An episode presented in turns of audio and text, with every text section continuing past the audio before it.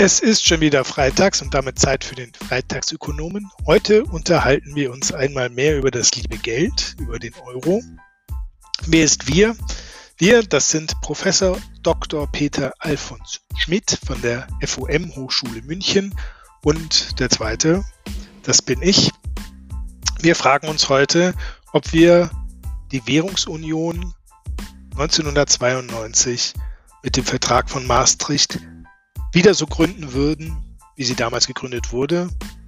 Und wenn ja, warum? Und was wir eventuell anders machen würden. Viel Spaß beim Reinhören, euer Freitagsökonom.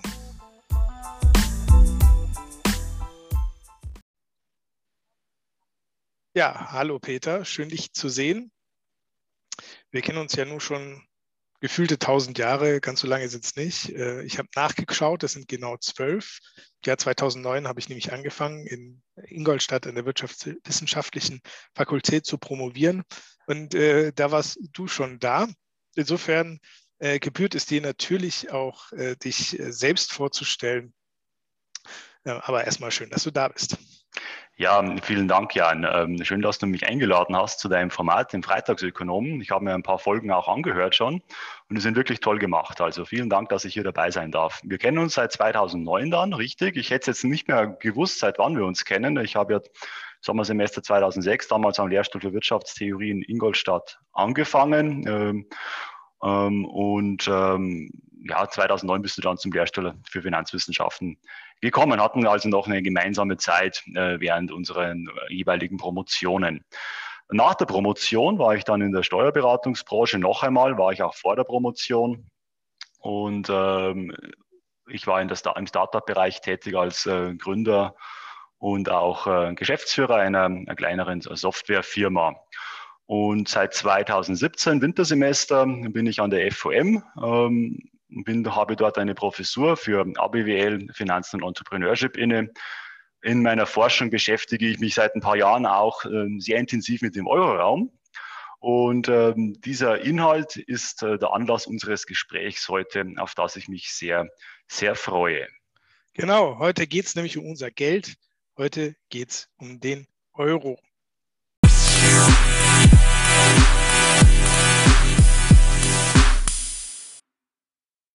Peter, jetzt stellen wir uns vor, es ist 1992. Wir sind damals keine Kinder, also ich war 1992 10, äh, du wahrscheinlich so um die 12, sondern ähm, wir sitzen mit in Maastricht und verhandeln über die Gründung der Europäischen Union, die ja faktisch mit diesem Vertrag in der heutigen Form äh, gegründet wurde. Und Bestandteil dieser Verhandlung ist, äh, ob und wie eine gemeinsame europäische Währung eingeführt werden soll. Und jetzt überlegen wir uns, Hätten wir damals der Einführung einer gemeinsamen Währung zugestimmt? Und wenn ja, warum oder warum auch nicht?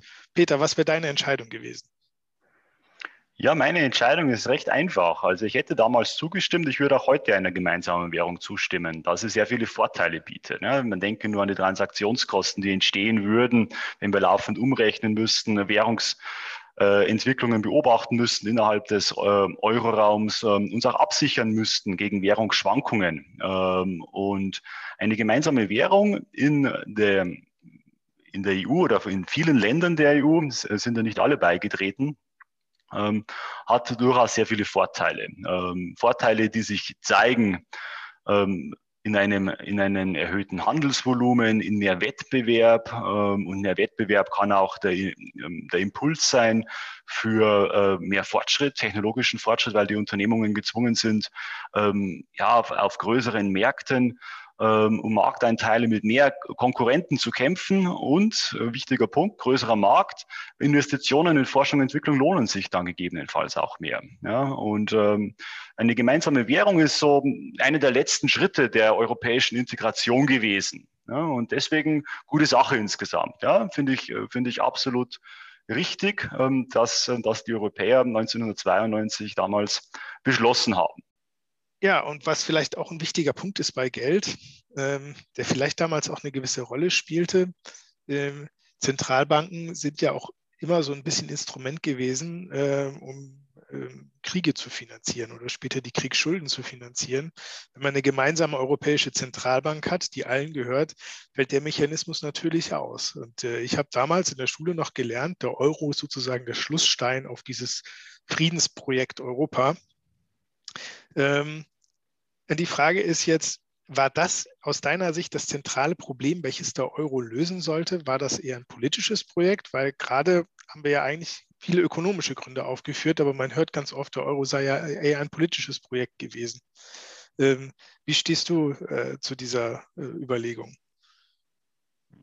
Sehr gute Frage, Jan. Ähm, denn es gab ja auch damals durchaus kritische Stimmen ähm, bei, de, bei dem Beschluss, eine gemeinsame Währung einzuführen. Ja, stimmt. Damit wurde der Euro auch begründet, ähm, sozusagen als wichtiges Element, als, ähm, als Kernelement der Sicherung des Friedens in Europa und der Eintracht der, der einzelnen äh, ja, Mitgliedsländer, der einzelnen Völker in Europa. Und auch damals gab es schon Stimmen, die gesagt haben, ich denke zum Beispiel an Milton Friedman, ähm, der Euro wird das Gegenteil, würde das Gegenteil bezwecken. Ja. Äh, er wird dazu führen, dass sich die einzelnen Länder ähm, gegebenenfalls etwas feindseliger gegenüberstehen werden. Und ähm, da kommen wir auch zu einem Problem, das der Euro sicherlich hat. Ein großer Währungsraum äh, mit einer gemeinsamen supranationalen Zentralbank, äh, die auch sozusagen sehr schwierig macht, ähm, Inflationen zu erzeugen ja, in einzelnen Ländern. Ähm, und vor allem, wenn man daran denkt, dass ja das, äh, das primäre Ziel der Europäischen Zentralbank ähm, die, die Geldwertstabilität ist. Aber dazu werden wir später wahrscheinlich noch kommen, wenn wir über Inflation sprechen. Zurück zum Friedensprojekt. Ja, durchaus nicht unproblematisch, denn eine gemeinsame Währung verringert natürlich auch die Flexibilität der einzelnen Länder, ähm, auf ökonomische Schocks zu reagieren. Ja. Ähm, eine gemeinsame Geldpolitik, die ja eine EZB und äh, die ja nachgelagerten nationalen Notenbanken dann betreiben, die setzen ja die EZB-Politik um, ähm, erschwert es natürlich in Krisen, äh, die sich asymmetrisch zeigen in einzelnen Mitgliedsländern, ähm, zu reagieren, stabilisierend zu reagieren. Und das kann zu Konflikten führen. Und das sehen wir ja oder haben wir gesehen in den letzten zehn, äh, zwölf Jahren im Euroraum. Das Problem, äh, dass es ähm, keinen europäischen Bundesstaat gibt, so wie das in den Vereinigten Staaten der Fall ist, sondern es sich um einzelne äh, souveräne Staaten handelt und ähm, die dann durchaus auch einen Dissens haben können bezüglich der zu implementierenden ja, Geldpolitik. Und äh, dieser Dissens kann zu Konflikten führen. Und gerade in Deutschland diskutieren wir ja auch immer wieder äh, darüber, dass äh, die, äh, die Politik der Europäischen Zentralbank den deutschen Sparer enteignen würde. Ja? Und ähm, das fördert sicherlich nicht das Verständnis ähm, für, ähm, für andere Länder bei einem Teil unserer Bevölkerung. Und, ähm, andere, und bei den anderen Ländern ist es genauso ähm, die auf den deutschen Sparer, ähm, der quasi aztekisch lebt und ähm, blicken und ähm, die, die Schuld für eigenökonomische Versäumnisse dann in Deutschland suchen. Ja, ist auch problematisch. Also ähm, ich denke, man kann das äh, vielleicht so auf den Punkt bringen. Europa ist eigentlich, äh, also der europäische Markt ist zu groß und zu verbunden, um keine Wechselkursfixierung in irgendeiner Form zu haben, also um die Währung völlig frei schwanken zu lassen, weil das halt zu kostspielig wäre für die äh, Akteure. gleichzeitig ist die EU aber oder der Euroraum nicht integriert genug für sozusagen eine echte gemeinsame Währung, wie die das in den USA haben. Und da entstehen halt Konflikte draus. Ne? Wir müssen äh, koordinieren auf zwischenstaatlicher Ebene, was Amerikaner einfach über den Bundesstaat machen können. Und äh, die entscheidende Frage ist ja aber nicht, gibt es Konflikte im Euroraum, weil die gibt es je, ja in jeder Währungsunion. Sondern die Frage ist doch, haben wir mit dem Euro weniger Konflikte als vorher? Weil das in der Diskussion denkt man manchmal, wenn man das so verfolgt, gerade so bei älteren Semestern, ähm, dass äh, es früher alles so, so völlig friedlich gewesen sei äh, in Europa in Währungsdingen und das stimmt ja nicht. Also wir hatten ja äh, immer schon bis auf so ein paar Jahre, so in den 70er Jahren, Wechselkurssysteme und die standen dann ständig unter Anpassungsdruck Bundesbank hat ein sehr striktes Inflationsziel, äh, macht eine restringierte Geldmenge, dadurch wertet die D-Mark auf. die Franzosen fühlen sich dadurch ähm, äh, benachteiligt, weil dann das Kapital aus Frankreich nach Deutschland wandert. Dann müssen die nachziehen, dann müssen die faktisch die deutsche Inflationsrate mit importieren. Es gab ja eine Menge Stress einfach. Ich will das gar nicht so im Detail machen, aber es gab eine Menge Stress. Es gab spekulative Attacken. Das britische Pfund ist dann äh, Anfang der 90er aus diesem Wechselkurssystem einfach äh, rausgeflogen. Und äh, ich glaube, diese Kosten und diese Unsicherheit, die daraus entsteht, die haben wir heute einfach vergessen. Das ist zu lange her. Das wissen wir gar nicht mehr, wie schwierig das sein kann, wenn so ein äh, flexibles äh, System, das schon so ein bisschen eine Bindung drin hat, drin hat, wenn das unter Stress kommt. Und ich glaube, das Problem hat der Euro ja weitgehend gelöst. Ähm, und das, äh, das hat schon großen Wert. Die Frage ist jetzt, sind die Probleme, die wir heute sehen, sind die größer als das Problem, das wir damals äh, mit diesen Wechselkurssystemen ähm, äh, die, die, durch diese Wechselkurssysteme entstanden sind. Ähm. Ja, ähm, ein paar interessante Aspekte, die du aufbringst, ähm, Jan. Erstens, europäische Bürger. Ja, äh, wenn sich alle als europäische Bürger sehen würden, so wie wir zwei das sicherlich tun, dann hätten wir ein Problem weniger in der Wahrnehmung der Probleme des Euros. Ja, äh, bloß das tun viele wahrscheinlich nicht. Ja, also dass sich als Europäer identifizieren, das ist ein ganz wichtiger Punkt. Ähm, das ist bei den Amerikanern ja anders. Ähm, die haben eine politische Union und sie identifizieren sich auch alle als Amerikaner. Ja, noch, ja. Ich, ja okay. ich, glaube, man kann in den USA beobachten, dass das Land gerade sehr auseinanderdriftet. Aber das ist mal ein Thema für einen anderen Podcast. Ein anderes Thema. Äh, Gut, äh, wollte ich gerade nochmal sagen, weil äh, das, das wäre das wär sehr hilfreich, wenn wir, wenn wir uns tatsächlich als das identifizieren würden. Und zwar nicht nur wir beide, sondern auch ähm, ähm, unsere Mitbürgerinnen und Mitbürger als das, was wir sind, nämlich Europäer. Ja? Ähm, und ähm, ganz wichtiger Punkt gewesen. Gut. Ähm, was wollte ich noch sagen? Wechselkursmechanismus hatten wir ja vorher auch, richtig. Ähm, weil natürlich auch vor dem Euro ähm, das Problem von großen Wechselkursschwankungen durchaus bestanden hat. Wechselkursschwankungen ze zeigen, wie du, wie du auch gesagt hast, ähm, ja, makroökonomische Anpassungsbeweggründe. Äh, ähm, und ähm, Anfang der 90er Jahre ähm, mussten dann andere europäische Länder letztendlich der äh, Politik der Deutschen Bundesbank folgen, um ähm, die Wechselkurse stabil zu halten. Und äh, 1990 gab es eine deutsche Wiedervereinigung. Und das hat dazu geführt, äh, dass es einen Wiedervereinigungsboom gegeben hat und die Deutsche Bundesbank hat äh, daraufhin die Zinsen erhöht um sozusagen einer Überhitzung vorzubeugen. Und das war für viele andere Länder eben nicht ähm, makroökonomisch nicht angezeigt. Und ähm, der Wechselkursmechanismus ist dann zerbrochen. Sind, die Briten sind, ähm, sind ausgetreten, ich glaube die Schweden auch irgendwann.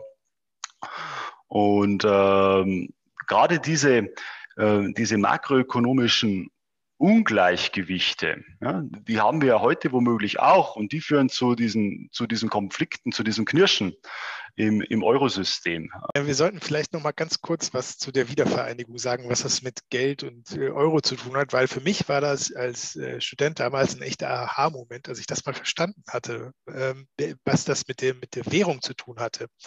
Ähm, ich finde das eigentlich heute noch faszinierend. Wir hatten also die Wiedervereinigung und äh, da war dann die Frage, wie gliedert man jetzt die Arbeitnehmer aus den neuen Bundesländern, wie gliedert man die ein, wie bezahlt man die jetzt eigentlich? Weil das westdeutsche System ja vom Tarifsystem äh, bestimmt ist. Das heißt, die Löhne sind zu einem erheblichen Bestandteil Tariflöhne. Da hat man sich dann überlegt, wie machen wir das jetzt? Und normalerweise würde man ja aus der ökonomischen Theorie raus sagt man, das ist eigentlich relativ einfach. Die Löhne müssen sich an der Produktivität orientieren. Das wäre aber im Verhältnis gegenüber den neuen, dem, äh, den Bürgern der neuen Mitgliedsländer wahrscheinlich so, als sozial sehr ungerecht angesehen worden, weil die äh, DDR-Volkswirtschaft wesentlich unproduktiver war, als man dachte.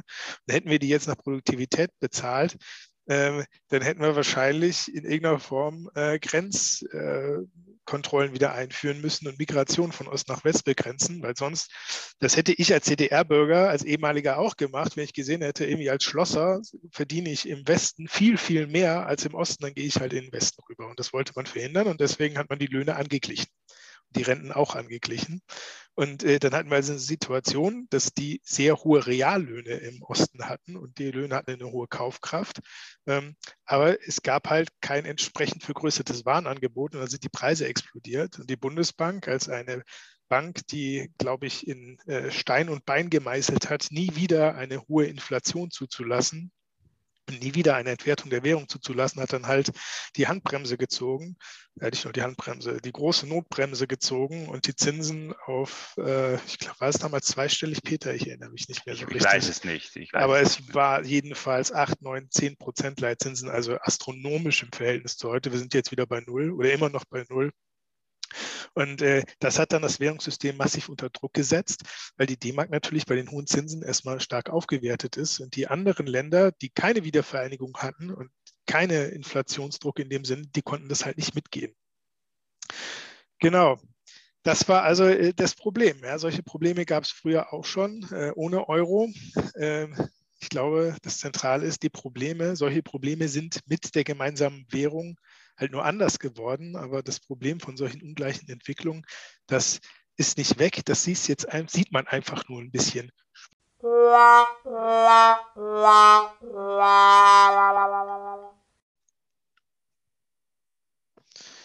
In welchem Zustand denkst du denn, ist die Währungsunion heute, Peter? Ja, also die Währungsunion scheint in keinem schlechten Zustand zu sein. Wir können uns ja mal anschauen, wie sich ähm, der Euro in den letzten ähm, gut 20 Jahren geschlagen hat, gemessen an der Preisstabilität, muss man ja konsternieren, ähm, dass, dieses, dass dieses Ziel weitgehend eingehalten wurde. Das heißt, wir hatten, wir hatten immer eine Inflation. Ähm, die Inflation war teilweise relativ niedrig, ähm, aber sie war immer da und sie war auch selten über zwei Prozent. Das heißt, diese, das Ziel, das man sich gegeben hat, das wurde weitgehend eingehalten. Also erstmal positiv. Und ähm, wir konnten auch zeigen, dass, dass die Einführung des Euros nicht zu dem geführt hat, was ähm, befürchtet wurde, ähm, nämlich, nämlich letztendlich ein, ein höherer Preisauftrieb. Und wir konnten auch zeigen, dass äh, der, der, Euro kein ökonomisches Hemmnis gewesen ist ähm, für die Mitgliedsländer. Ähm, und insofern ähm, kann man feststellen, ja, der Euro hat sich eigentlich ganz ordentlich geschlagen, gemessen an dem, was von ihm zu erwarten ist. Ja. Mit mir, mit wir meinst du den, äh, äh, den Johannes Dreier, der Professor ja. in Kopenhagen ist, meine ich. Ne? Den kennen wir auch noch aus Ingolstadt von früher. Ihr habt beide zusammen ein, äh, ein, ein, Papier geschrieben, beziehungsweise ein Buch geschrieben. Ne? Ja, also wir haben, wir haben zum Euro-Währungsrahmen uns ja, sehr intensiv beschäftigt. Wir haben uns mit ihm sehr intensiv auseinandergesetzt in den letzten Jahren.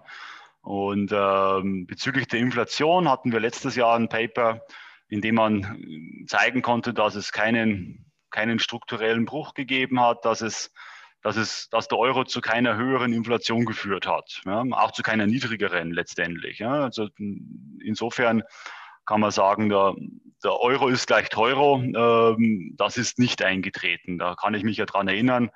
Ähm, da gab es ja in Ingolstadt in der Nähe von unserer Alma Mater eine Bäckerei, da hing dieses Plakat noch länger, Euro ja, ist gleich stimmt. Euro. Ja. Ähm, das ist nun mal nicht passiert. Ähm, bezüglich des, des Wachstumsbonus, da hat man sich vielleicht mehr erhofft vom Euro, das kann ja noch kommen. Ähm, aber zumindest äh, gibt es keinen Malus. Also wir konnten ja, wir konnten ja ähm, keinen signifikanten Zusammenhang zeigen ähm, für die ersten 15 Jahre des Euros ähm, und insofern ähm, bin ich da ganz entspannt, ja, ähm, was, was die Apologeten angeht, die, die behaupten, dass der Euro ähm, ein Hemmnis gewesen sei. Ja, das ist nicht der Fall. Ja. Vielleicht muss man nochmal zumindest erwähnen, dass der Euro ja immer auf die Durchschnittsgröße schaut. Das heißt jetzt Stimmt. nicht, dass es in Deutschland nicht auch möglich ist, dass wir mal Inflationsraten von mehr als zwei Prozent haben. Das heißt auch nicht, dass es in anderen Ländern nicht Inflationsraten oder sogar eine Deflation geben kann. Ähm, das ist alles möglich und das selbst dann, wenn die Europäische Zentralbank ihr Gesamtziel erfüllt. Das hat was mit, dem, mit der Durchschnittsbetrachtung zu tun. Natürlich nicht. Also es geht hier immer um die Mittelwerte letztendlich. Ähm, und wenn man sich am Rand befindet der Verteilung, dann kann das natürlich für, für, die, für, die einzelnen, für, die, für den einzelnen Merkmalsträger, in dem Fall eine Region oder ein Land, natürlich auch ähm, nicht so toll gewesen sein. Aber das könnte auch ohne Euro genauso gewesen sein. Ja? Also ähm, das stimmt. Ja? Also es geht immer um den Mittelwert. Ja, weil man weiß ja auch nicht so genau, wie sich die Länder jetzt entwickelt hätten, wenn sie dem Euro nicht beigetreten wären. Es könnte ja sein, dass die Länder, die Schwierigkeiten hatten in den letzten Jahren, dass die ohne den Euro viel gravierender gewesen wären oder dass sie einfach nur ganz, äh, ganz andere Schwierigkeiten gehabt hätten. Ja, damit sind, bei, damit sind, wir bei, den Schwierigkeiten. Äh, ihr zeichnet in euren Arbeiten ein eher positives Bild äh, des Euro.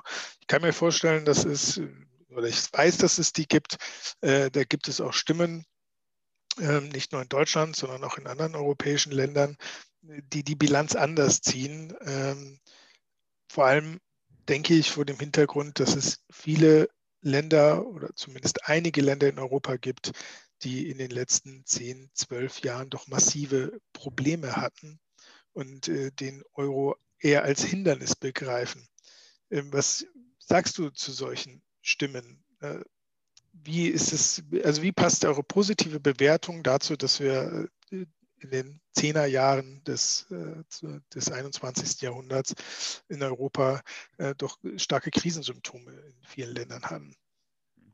Ja, verstanden. Ähm, natürlich gibt es einzelne Länder, gab es einzelne Länder sicherlich, die mit ökonomischen Schwierigkeiten zu kämpfen hatten im letzten Jahrzehnt.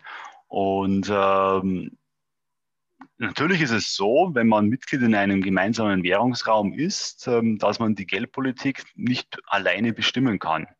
Und das schränkt die Flexibilität ähm, der, ähm, der Stabilisierungspolitik für das einzelne Land durchaus ein.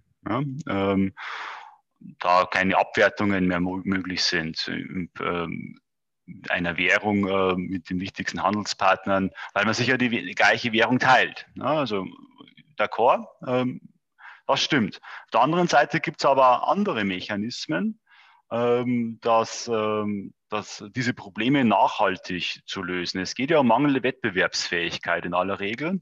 Und diese mangelnde Wettbewerbsfähigkeit, die ähm, ist ja auch herstellbar wenn sich äh, die Preise anpassen, also die relativen Preise zwischen einzelnen Ländern anpassen. Das dauert mitunter etwas länger, denn äh, Nominallohnkürzungen sind in der Regel nicht besonders begehrt. Das hat man dann ja auch gesehen in, in Griechenland beispielsweise Anfang der 10er Jahre ähm, dass es hier durchaus sehr große Widerstände geben wird oder sehr große Widerstände gegeben hat. Die andere Möglichkeit, ähm, die auch nicht kurzfristig wirken kann, äh, kann ähm, das sind Produktivitätsfortschritte, die wir, die wir brauchen, ähm, auch in den, in den nächsten Jahrzehnten brauchen werden, wenn man ganz ehrlich ist.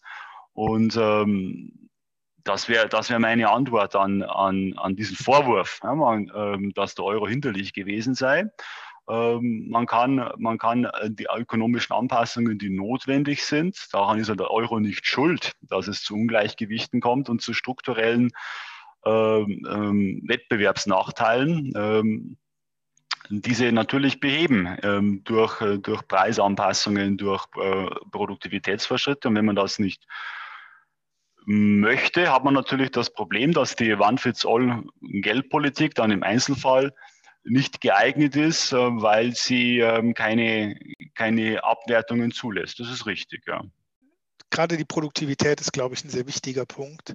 Ähm, wenn wir, also die Taktik früher von vielen Ländern war ja, man merkt, die eigenen Güter sind auf dem internationalen Markt nicht mehr so begehrt, also nicht mehr wettbewerbsfähig. Man macht die eigene Währung günstiger durch eine geldpolitische Operation und damit senkt man den internationalen Preis der eigenen Waren. Sowas äh, kennt man ähm, im Tourismus gelegentlich, wenn zwei Länder sehr nah beieinander sind wie griechische Inseln, türkische Inseln, ne? wenn die türkische Lira abwertet, dann fahren die Leute halt eher auf eine türkische Insel und nicht so äh, auf eine griechische. Und so ähnlich funktioniert das für alle Exportgüter. Also nicht nur für Tourismus.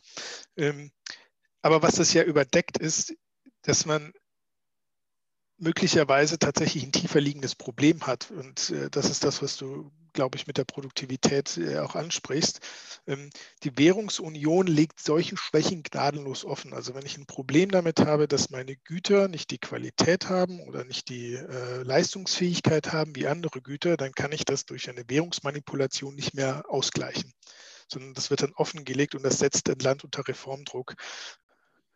Gut, ähm, jetzt sagst du, der Euro funktioniert im Grunde gut. Er hat seine Versprechen eingehalten. Wir sehen aber auch, dass es gewisse Schwierigkeiten in so einer gemeinsamen ähm, Währung gibt. Vielleicht könntest du uns noch mal erklären, wie funktioniert eigentlich so eine gemeinsame Geldpolitik in einem gemeinsamen Währungsraum, beziehungsweise unter welchen Bedingungen funktioniert sie nicht oder zumindest mal nicht optimal? Mhm. Ja, äh, ganz, ganz wichtige Frage, Jan. Es wurde ja in den beginnenden 1960er Jahren eine ganze, eine ganze Theorie zu optimalen Währungsräumen, zu sogenannten optimalen Währungsräumen entwickelt, äh, mit mehreren Kriterien, die gehen zurück ähm, auf, auf Robert Mandel, selbst der Kanadier, der in, in seiner, einer seiner wichtigsten Publikationen dargelegt hat, dass auch die USA kein optimaler Währungsräum wären und ähm, und auch Kanada nicht. Ja. Und äh, es sinnvoller wäre, dass sich der Westen Kanadas und der Westen der Vereinigten Staaten sowie die, ähm, die Ostteile der beiden Länder eine gemeinsame Währung teilen sollten, dass halt die Währungsgrenze von Nord nach Süd verlaufen sollte und nicht von Ost nach West. Ja, was meinte er damit?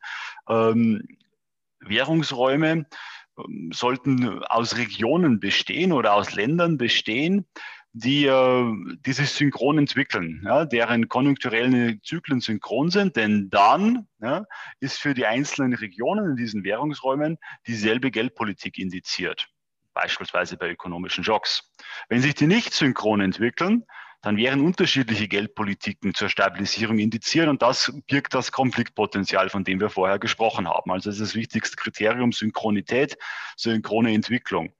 Ähm, da diese in den allermeisten Währungsräumen, ja, vermutlich auch nicht in der, in der früheren Bundesrepublik, gegeben war, diese Synchronität, dass sich der Norden anders entwickelt hat, so konjunkturell als der, als der Süden beispielsweise, ähm, gibt es auch noch andere Kriterien, die äh, einen optimalen Währungsraum auszeichnen.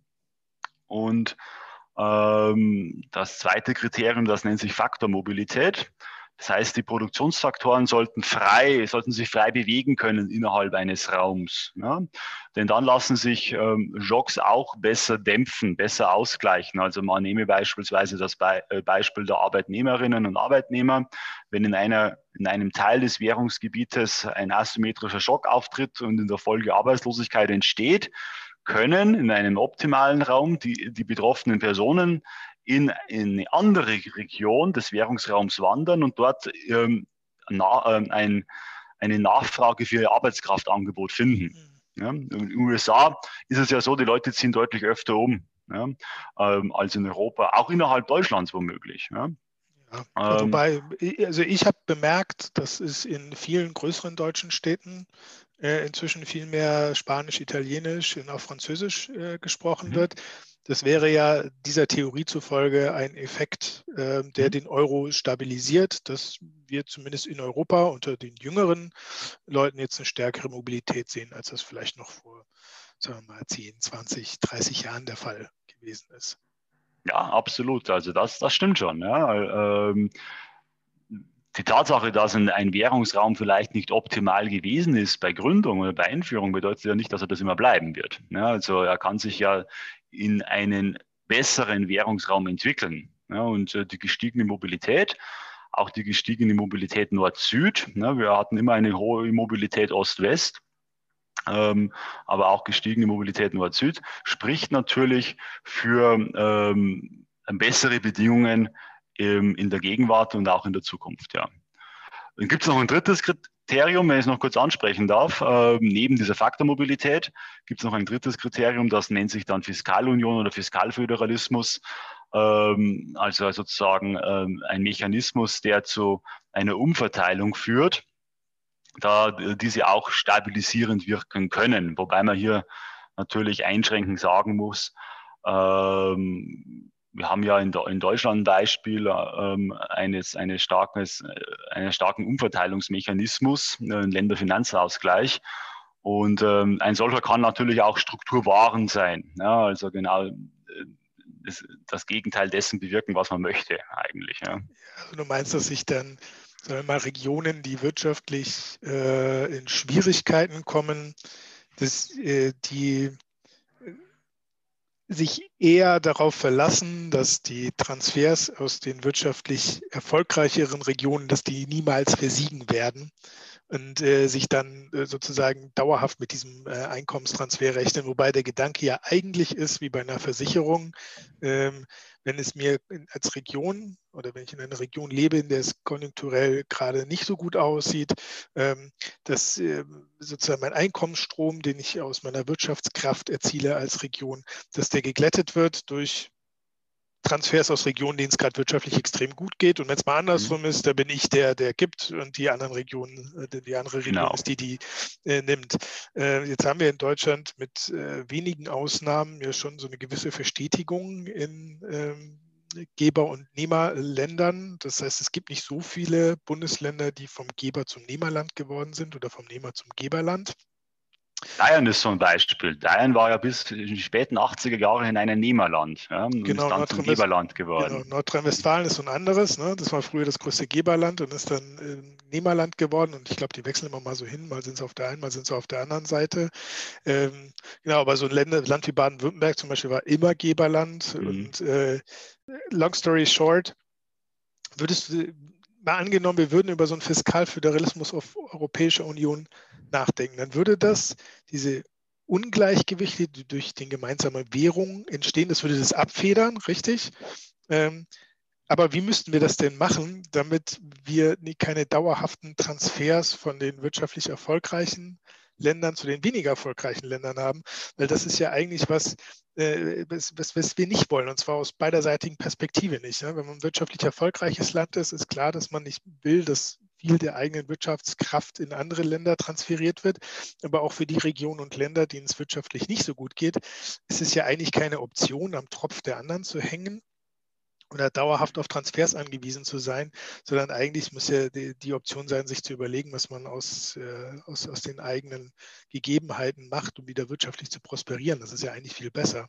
Mhm. Ähm, muss man, an Strukturreformen, muss man an Strukturreformen knüpfen. Wir haben das ja gesehen in den letzten, in den letzten, im letzten Jahrzehnt. Ähm, das waren zwar jetzt keine Transfers im echten Sinne, sondern ähm, Darlehen ähm, in diesen in die verschiedenen Rettungsschirmen, die aufgespannt wurden und die wurden ja klar an, an Bedingungen geknüpft. Und in, in vielen Ländern, man nehme beispielsweise Portugal, aber auch Spanien, hat das ja auch funktioniert. Das ist der erste Punkt. Der zweite Punkt, wenn es um Fiskalföderalismus geht, ähm, muss es natürlich eine, eine, eine, ein klares, eine klare politische Einigung dafür geben. Ja? Also wünschenswerterweise auch einen politischen Überbau. Ähm, ansonsten äh, läuft man meines Erachtens in, in, in starke politische Konflikte, wenn man, wenn man ähm, Budgets äh, beschließt ähm, und auch ähm, ähm, ja, füllt dann äh, ähm, mit, mit, mit, mit Steuermitteln ohne sich äh, im Vorfeld darüber klar geworden zu sein, für welche Aufgaben äh, äh, diese ausgegeben werden sollen und ähm, welche Aufgaben ähm, wir tatsächlich dann auf europäischer Ebene auch erfüllt haben wollen. Ne? Ich denke hier nur an das, an das äh, Stichwort oder an das Konzept Subsidiarität, das immer sehr hochgehalten wurde und ähm, das auch zukünftig meines Erachtens hochgehalten werden sollte. Ne? Gut verwirklicht ist dieses Prinzip ja beispielsweise in der Schweiz, das ja, die ja auch heterogen ist, ja noch verschiedene Sprachräume hat und trotzdem sehr gut funktioniert. Ja. Aber wir bräuchten noch dann so ein, also äh, Mal angenommen, wir überlegen jetzt mal, wie sind so ein guter Fiskalunion aussehen könnte, weil ich äh, von dir weiß und von mir auch, dass wir ja eigentlich schon ähm, eine, die, die Europäisierung gut finden und mhm. ähm, ähm, ja so äh, progressive äh, Europäer sind, die sich überlegen, wie könnte die Union äh, noch besser werden, weil man, glaube ich, schon sieht, dass die Währungsunion ständig unter Spannung steht, dass es vielleicht an der einen oder anderen Stelle schon gut wäre, äh, wenn die EU auch äh, vielleicht mehr oder einfach nur deutlich abgegrenztere ähm, Kompetenzen hätte. An welcher Stelle würdest du denn sagen, macht so eine Fiskalunion äh, Sinn? Also äh, ich würde ja zum Beispiel spontan denken, dass eine europäische Arbeitslosenversicherung äh, Sinn machen könnte, weil die ja sehr zielgenau äh, direkt Menschen unterstützen könnte, die aufgrund einer konjunkturellen Krise in die Arbeitslosigkeit rutschen. Und wenn man jetzt zum Beispiel sagen würde, man beschränkt diesen europäischen Mechanismus, diese europäische Versicherung auf sagen wir mal, zwei Jahre Bezugsdauer. Und wenn diese zwei Jahre abgelaufen sind, dann muss der äh, Mitgliedsstaat sozusagen wieder für die äh, äh, Erwerbslosen aufkommen. Dann hätte man da ja schon so eine gewisse, äh, gewisse Bindung dran. Ähm, wie würdest du das jetzt mal aus einer europäischen Perspektive bewerten? Also als automatischen Stabilisator, ja, genau. funktionieren und sozusagen langfristige Probleme, ähm, also ähm, klassische Sozialpolitik dann wieder bei den Mitgliedsländern sieht. Ja, Habe ich es richtig verstanden, glaube ja, ich, die genau. Frage. Ja. Also nur der konjunkturelle Teil wird Nur der konjunkturelle Teil, ja. Ähm, das wäre ein gangbarer Weg. Ja. Da muss man sich aber auf, auf, auf Ebene der Euro-Mitgliedsländer auch genau darauf einigen, weil in manchen Ländern gibt es ja Arbeitslosenversicherungen, die sind ein bisschen generöser, in manchen gibt es weniger generöse Versicherungen. Man müsste sich dann auf gemeinsame Regeln einigen, politisch einigen und dann auch äh, ähm, ja, die, diese implementieren ähm, für, für die gemeinsame Gemeinschaft. Ja. Ähm, aber ja, wäre ein automatischer Stabilisator und wäre im Sinne einer, des Kriteriums 3 Fiskalunion. Okay, jetzt sehen wir mal an, da wollen nicht alle mitmachen. Das ist ja so das, was du angedeutet hast, dass das nicht für, nicht für alle in Frage kommt. Manche Länder wollen vielleicht keine so starke europäische Integration. Äh, andere Länder haben irgendwie andere Systeme. Ähm, jetzt gibt es ja immer wieder, eigentlich schon seit der europäischen Gründung der Europäischen Union die Idee von so einem äh, Europa der zwei Geschwindigkeiten oder so einem Kerneuropa oder einer Koalition der Willigen innerhalb Europas. Also warum machen wir in diesem Bereich nicht das, was wir beim Euro auch schon gemacht haben und sagen, wir probieren das innerhalb des Euroraums für bestimmte Länder aus ja, also eben Deutschland, Frankreich, die Benelux-Länder, vielleicht noch Italien dazu, äh, Österreich, äh, also die, die eh ein sehr hohes Handelsvolumen miteinander haben, wo auch die Vorteile der Union sehr groß sind ähm, und sagen, okay, wir schauen mal, ob wir das gemeinsam, äh, ob wir da eine Koalition hinkriegen, ja, ob wir das äh, politisch äh, gemeinsam wollen und dann äh, gucken wir, ob das funktioniert und äh, wer will, kann dann dazu stoßen und mitmachen. Wird das nicht ein gangbarer Weg, um äh, die Union in diese Richtung fortzuentwickeln? Ja, das könnte sein. Ein Problem bleibt natürlich, denn wenn gerade die Länder, die nicht mitgehen in diesem Kerneuropa, ich meine, der Euroraum ist ja auch sozusagen eine, eine, Höhe, eine, eine schnellere Geschwindigkeit gewesen für, ich glaube, 19 Mitgliedsländer sind es mittlerweile ähm, wäre ein gangbarer Weg, ja, und um zu zeigen, ja, ob, ob er funktioniert. Und wenn er funktioniert, dann kann das eine Dynamik entwickeln, dass auch andere Länder äh, äh, diesen Weg mitgehen, ja, aber vielleicht noch Zeit brauchen zu sehen, dass es erfolgreich sein kann. Ja. Und äh, würdest du eine solche stärkere Integration, was es ja faktisch wäre, wie würdest du die bewerten? Also ich denke es ja so, dass wir diese ganze Währungspolitik und Wirtschaftspolitik auch nicht immer isoliert betrachten sollten, sondern äh, Europa ist äh, ein, sagen wir mal, geografisch gesehen und demografisch auch immer stärker werdender kleiner Teil der Welt. Also wir verlieren eher an, an Bedeutung, als dass wir es gewinnen, aber gemeinsam sind wir immer noch ein sehr, sehr großer Markt und sehr wichtiger Player.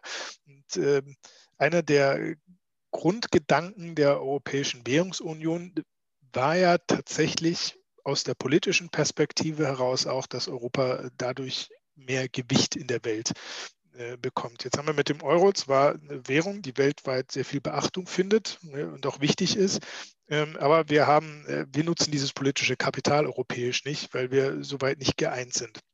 Aber wenn wir uns jetzt mal überlegen, äh, es gibt alle möglichen Herausforderungen äh, mit dem Klima Klimawandel als äh, allergrößten, die nur global gelöst werden könnten, ist es dann nicht dringend notwendig, dass wir sozusagen dieses nationale Klein-Klein, das wir in Europa pflegen, über Bord werfen und uns einfach sagen, wir brauchen jetzt ein, wir, wir, brauchen jetzt eine stärkere europäische Einigung. Und wenn wir das über die Währungsunion erreichen, also über ökonomische Zwänge, dann ist uns das gerade recht.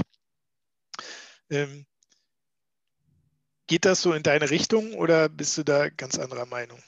Eine ganz andere Meinung sicherlich nicht. Also ich bin nicht per se ein Freund von Zentralisierung, also ähm, sondern eher von Dezentralisierung. Ähm, bei globalen Problemen braucht es auch zentrale Lösungen. Ja, also beim, beim, äh, bei der Herausforderung Klimawandel sicherlich, der lässt, der lässt sich nicht dezentral lösen.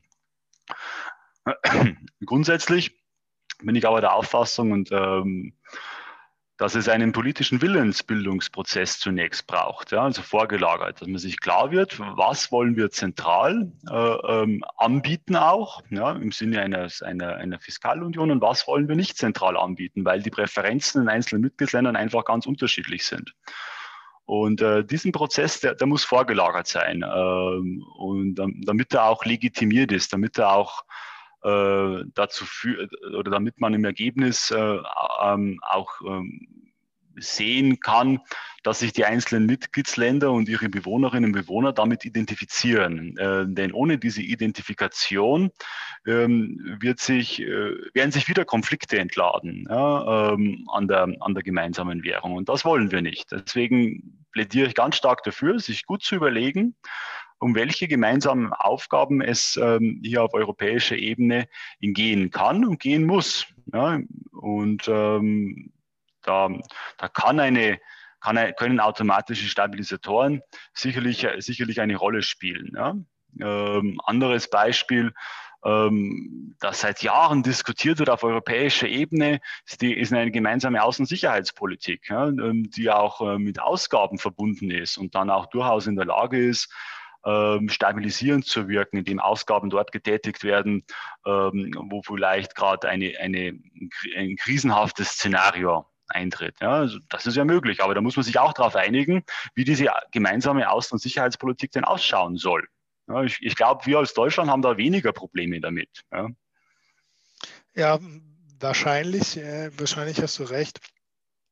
Ähm, ich glaube auch, dass es ein bisschen problematisch ist an der Sichtweise, die, ich durchaus sympathisch finde, dass man sagt, man benutzt jetzt einfach die äh, Integrationsformen, die man aus der Währungsunion kennt, um das irgendwie sukzessive auszuweiten, äh, dass man dadurch natürlich nie so richtig transparent ist, wo, wo es eigentlich hingehen soll. Ne? Also das, äh, das ist dann sozusagen der Fiskalföderalismus der europäische Bundesstaat durch die Hintertür, der sich sozusagen immer weiter ausbreitet. Und im Endeffekt sind dann die Leute da und sagen, Moment, da passiert gerade was. Darüber haben wir nie geredet, da hat uns keiner nachgefragt. Das finden wir unheimlich und das wollen wir erstmal nicht. Und dann ist das Projekt insgesamt gestorben. Äh, das heißt, ja. wahrscheinlich spricht doch auch einiges dafür, äh, die Debatten einfach äh, so offen zu führen, wie sie geführt werden müssen und einfach offen dafür zu arbeiten, dass wir auf europäischer Ebene insgesamt mehr zusammenarbeiten und uns halt auch alle stärker als Europäer fühlen und nicht mehr so stark als Deutsche, Franzosen und Italiener. Das wäre ja die Grundvoraussetzung dafür, dass wir auch gemeinsam in erheblichem Maße äh, ökonomische Risiken teilen, äh, sicherheitspolitische äh, Risiken teilen und auch die Klimarisiken miteinander teilen oder die Kosten der Anpassung der Vermeidung des Klimawandels. Die Voraussetzung dafür ist schon, dass wir uns, glaube ich, als echte europäische Gemeinschaft der Bürger und nicht nur der Staaten äh, verstehen. Aber in dem Zusammenhang, glaube ich, hat der äh, Euro, um das ein bisschen rund zu machen und abzuschließen, äh, doch was geleistet, weil ähm, äh, wir können überall mit dem Euro bezahlen und äh, der genießt ja auch in sämtlichen Mitgliedstaaten ein hohes Vertrauen bei den Bürgerinnen und Bürgern. Das ist gut, ähm, denn denn dann gewinnt die Institution auch Vertrauen und das ist ganz wichtig, dass sie, dass sie Vertrauen genießt ähm, bei den einzelnen ähm, Bürgern und Bürgerinnen ähm, in unserem Währungsraum, ja. Okay, und was man äh, an Versicherungen sonst noch so braucht, äh, das äh, kann man dann bewerkstelligen. Wir haben ja jetzt auch gesehen, dass wir sogar auf europäischer Ebene große Fonds bereitstellen können, womit wir uns gegenseitig gegen, so, gegen, gegen jetzt die Schäden aus der Pandemie quasi versichert haben mit äh, vielen hunderten Milliarden Euro, die dann äh, nach äh, praktisch nach Bedürftigkeit oder nach Schädigung aufgeteilt mhm. werden. Ich finde, das ist ein positiver Blick, ähm, den wir da auf die Währungs- Union äh, haben können. Ähm, also die Ziele sind erfüllt. Inflation haben wir nicht gesehen. wird. Ja, bislang. Bislang, bislang haben wir sie nicht gesehen. Ja, ja. Also ich habe hab gerade gelesen, 3,8 Prozent jetzt in Deutschland im Juli. Ähm, das ist schon ein Stück über 2 Prozent, ja, auch wenn es ein symmetrisches Ziel ist. Genau, auch wenn es nur in Deutschland ist, muss man mal gucken. Ja. Äh, Klimaschutz ist das, äh, ist das andere große europäische Thema. Auch da wird die äh, EZB äh, möglicherweise äh, etwas aktiver, aber das besprechen wir jetzt gleich im nächsten Abschnitt. Genau.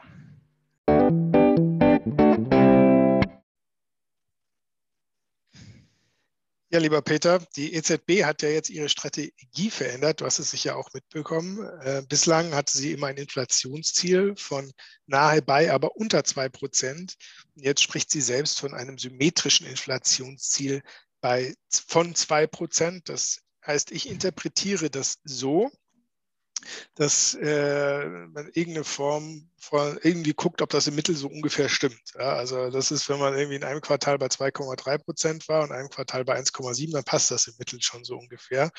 Ähm, beziehungsweise bei 2,3 müsste die EZB sagen, jetzt müssen wir ein bisschen runter und bei 1,7, wir müssen ein bisschen äh, rauf. Also das ist das eine und das andere ist, da können wir vielleicht gleich auch noch kurz drüber reden, ist, dass sich die Klima, äh, dass sich die EZB stärker an Klimarisiken orientieren will in ihrer Geldpolitik, was ja jetzt nicht unbedingt was mit Geldwertstabilität zu tun hat äh, oder, oder vielleicht doch.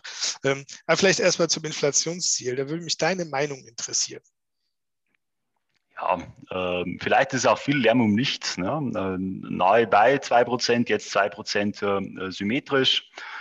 Ähm, wichtig ist, dass die, dass die geldpolitischen Ziele glaubwürdig verfolgt werden, ja? dass die Menschen äh, oder die, die Wirtschaftssubjekte wirklich der EZB äh, in ihren Maßnahmen vertraut. Ähm, und ähm, dann muss die EZB natürlich sicherstellen, ähm, durch ihre, durch ihre Politik, dass wir, dass wir sozusagen ja, die zwei Prozent erreichen.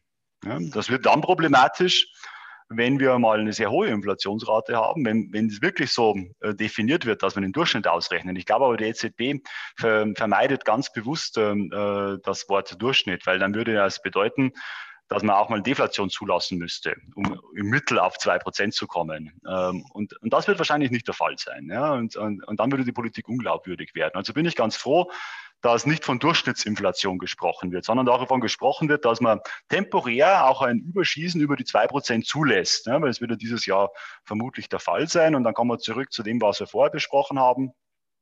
Solange sich die Inflationserwartungen nicht äh, stark ändern, solange äh, ist die Inflationsgefahr natürlich deutlich niedriger. Und ich stimme schon zu, wenn wir sagen, dass die äh, Arbeitnehmer jetzt aus der tatsächlichen oder der verdeckten Arbeitslosigkeit zurückkommen, werden die Lohnabschlüsse gar nicht so hoch sein, außer die Inflationserwartungen verändern sich und steigen deutlich an. Ja?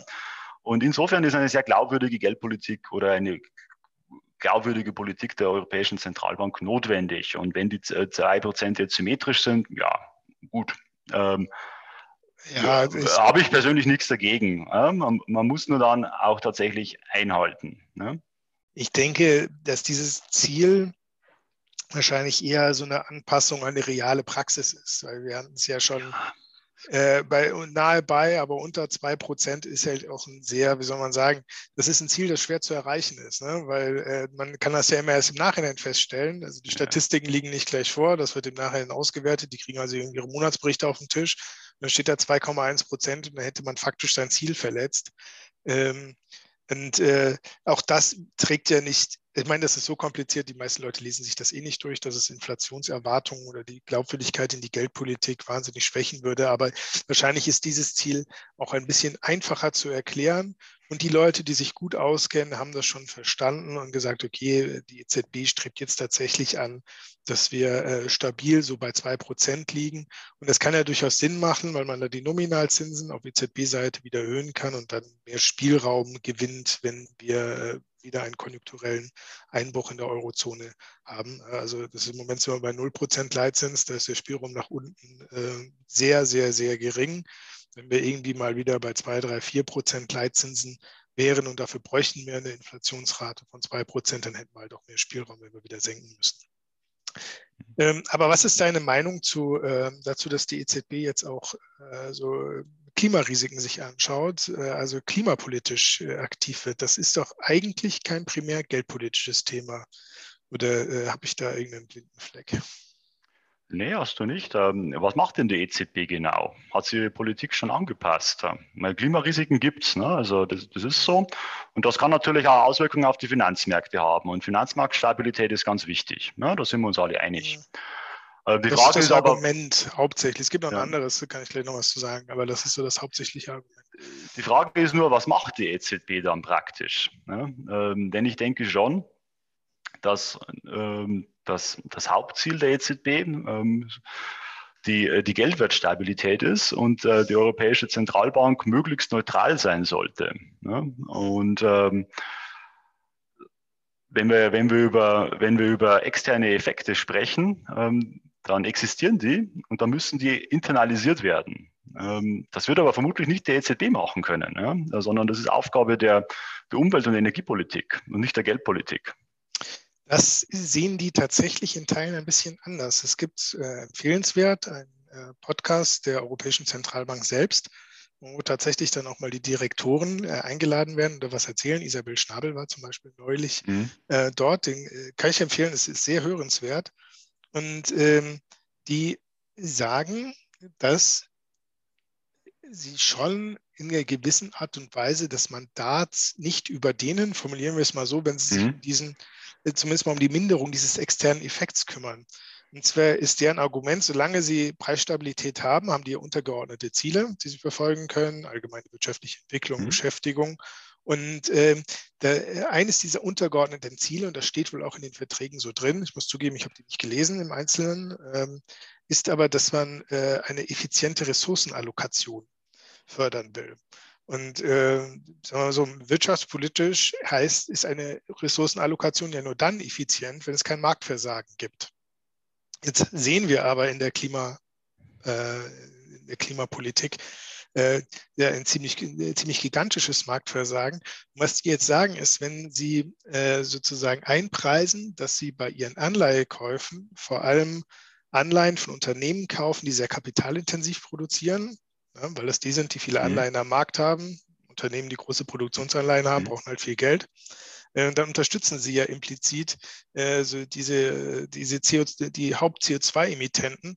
Wenn man da so einen Faktor drin hätte, dass man auf der anderen Seite verstärkt Anleihen von Unternehmen kauft, die äh, etwas grüner sind, äh, sagen wir mal, dass man diese äh, verzerrte Ressourcenallokation also die nicht effizient ist, wo es ein Marktversagen gibt, dass man da zumindest das mindern kann und äh, da seinen Teil geldpolitisch leisten kann. Mhm. Das ist das, das ist das Argument von denen. Und tatsächlich, wenn man mal wirklich drüber nachdenkt, äh, fällt es mir persönlich äh, schwer, dem äh, einfach so zu widersprechen.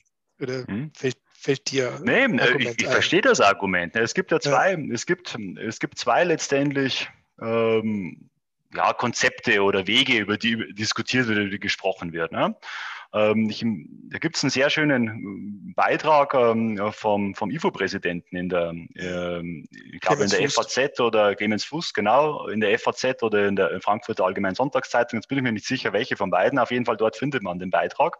Auch auf der auf der IFO-Seite sicherlich. Ähm, da wird das schön beschrieben, ne, dass es diese zwei Wege gibt. Der eine Weg, der sieht den Klima, die Klimapolitik ähm, in der Energie- und äh, äh, Umweltschutzpolitik. Ja. Der andere Weg, der ist sehr viel breiter. Ne. Der sagt ja äh, sozusagen, äh, dass äh, das Ziel äh, des Klimaschutzes oder die Bekämpfung des Klimawandels alle Politikbereiche betreffen würde. Mhm. Ähm, und ähm, die Argumente sind, sind, sind sehr plausibel. Die Frage ist, ist äh, die man sich dann als, die man sich stellen muss, ist, äh, welcher Weg ist der effizientere? Ähm, und da schließe ich mich dem, dem IFO-Präsidenten durchaus an und sage, ähm, der effizientere Weg ist vermutlich der marktwirtschaftliche Weg einer CO2-Bepreisung. Ja, ja ähm, und, ähm, und dann bräuchte es sozusagen eine Ungleichbehandlung der Unternehmungen auf Ebene der EZB gar nicht. Aber weißt du, was ich mir dabei immer denke?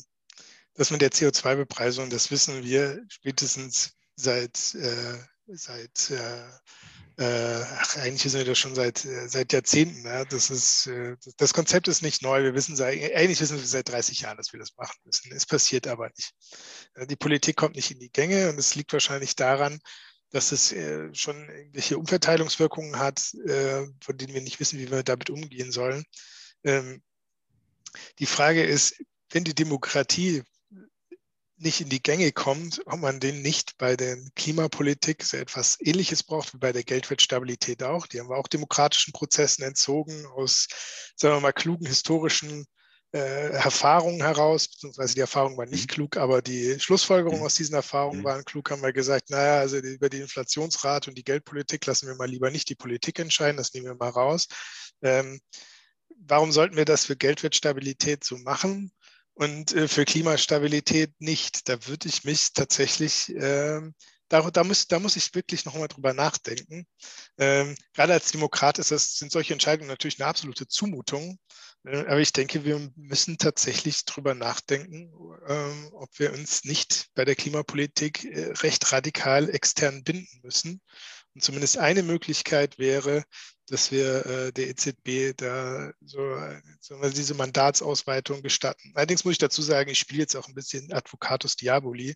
Im Grunde bin ich deiner Meinung, der beste Weg wäre, wir machen demokratisch legitimiert eine CO2-Bepreisung, in welcher Form auch immer, ob das über eine Steuer ist oder über ein, äh, ein weltweites Zertifikatesystem das wäre nochmal ein eigener Podcast, wo man diskutieren muss. Äh, das wäre meine absolute First-Best-Lösung. Also wenn ich es mir malen könnte, würde ich es so machen. Äh, aber die Frage ist immer, was machen wir, wenn die nicht erreichbar ist? Wir können ja schlecht sagen, ach ja, die Politik hat es halt nicht hingekriegt, die EZB darf nicht, dann lassen wir das mit der Klimapolitik halt. Ja, ich, ich sage ja nicht, dass das Argument äh, falsch ist. Ne? Ich verstehe das nee, Argument, es ist plausibel. Ne? Ähm, ich, ich würde nur wirklich betonen, ähm, die Zentralbank hat ein Mandat, ja, und das hat mir so gegeben und sie ist unabhängig. Und dieses Mandat soll sie erfüllen, ja, und sie kann sozusagen nach der Geldwertstabilität die weiteren Ziele, die äh, vertraglich festgehalten sind, ähm, ähm, verfolgen. Ja. Man darf nur nichts, man darf nur nicht sozusagen sich dem Argument der Willkür dann ähm, mhm. preisgeben. Ja. Ähm, ja. Denn ähm, es gibt noch mehrere Ziele, äh, die, die, verfolgt werden äh, in der Europäischen Union. Warum fördert dann die die Zentralbank nicht? Ja? Ja, hast du ähm, natürlich recht, ja. Wobei in die Richtung geht es ja schon. Also die amerikanische Zentralbank guckt sich jetzt Ungleichheit an, äh, wie man die Geldpolitik da ausrichtet. Und da ist, ist natürlich schon ein Punkt. Ja. Also wo setzen wir ein Stoppschild und sagen, das ja. ist uns zu viel Expertokratie und wir hätten dann doch lieber äh, Demokratie. Aber wahrscheinlich ist auch das so ein Prozess, ja, wie äh, die Optimalität einer Währungsunion, mhm. das, der, der nie abgeschlossen ist, sondern wir müssen uns immer überlegen, wie wir die Probleme unserer Zeit äh, innerhalb der zur Verfügung stehenden Institutionen lösen oder wo wir halt neue äh, mhm. schaffen müssen oder wie wir sie verändern müssen. Ja, ja also ich, ich, ich sehe schon kritisch, muss ich sagen. Also, ähm, weil das natürlich die Unabhängigkeit der Zentralbank gewissermaßen schon in Gefahr bringt. Ähm, wenn recht, sie, ja. Und ähm, deswegen zurück zu, zu dem, in dem wir uns äh, ganz einig sind. Ja, also ähm, man müsste dann auch festlegen, was sind grüne Anleihen, was sind keine grünen Anleihen. Ja. Da gibt es da gibt's Taxonomien, die müssen dann immer wieder angepasst werden. Und die Wirtschaft, wie wir alle wissen, ist sehr dynamisch. Also er macht das eigentlich, da muss eine Bürokratie geschaffen werden. Und ähm, bislang sind wir, naja, durchaus ähm, unter Ökonomen der Auffassung gewesen, dass die Kapitalallokation soll privat entschieden sein, weil man haftet ja auch privat dafür. Allerdings soll man alle Kosten tragen müssen. Ne? Da sind wir uns alle einig. Ähm, und natürlich gibt es Klimakosten. Das muss man bepreisen, aber irgendwie kommen wir nicht in die Gänge, sagst du. Ja? Ähm, das wäre ja aber der First Best oder der äh, First Best, nicht der externe Effekte sind keine First Best Welt, aber das wäre der beste Weg. Ne? Ja.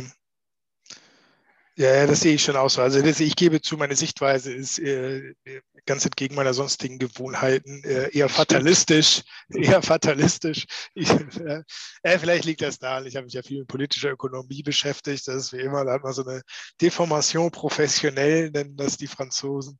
Äh, also man, man, man, traut dann sozusagen der, äh, also man, man sieht dann vor allem die Probleme und nicht mehr so sehr die Stärken.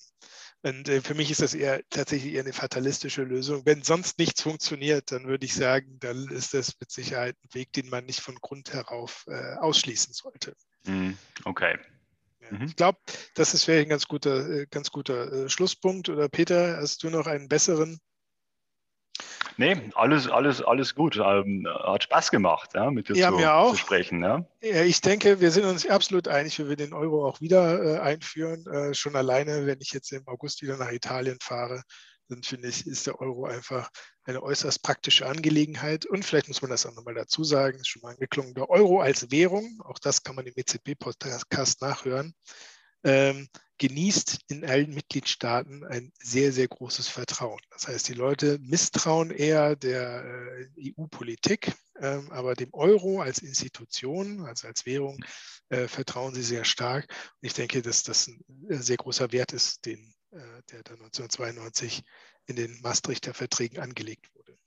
Absolut, also da, da, sind, wir, da sind wir uns einig ähm, und ja, das ist auch die ganz wichtige Erkenntnis, dass wir, dass wir mit der gemeinsamen Währung einen Integrationsschritt gewagt haben, der, der richtig war und äh, der uns, der die Grundlagen oder die, eine der oder ein, ein Element der Grundlage ist äh, für unseren Wohlstand. Ja? Und ähm, wir, wir müssen uns alle um die Probleme kümmern. Ja, die gibt's äh, und es ist eine politische Herausforderung, sich äh, denen anzunehmen. Ähm, was dabei nicht passieren sollte, ist ein EU- oder Euro-Bashing. Und da bin ich auch ganz froh, dass der Euro so hohes Vertrauen genießt.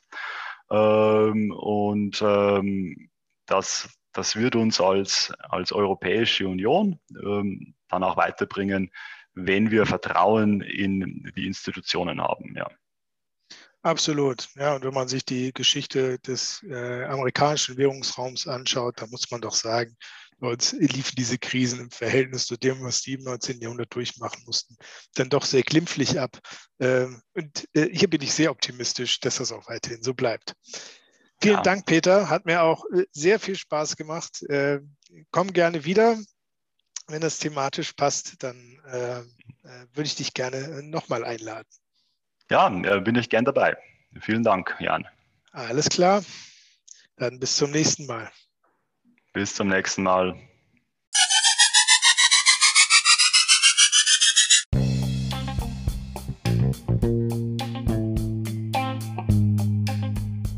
Das war der Freitagsökonom für den 23. Juli 2021.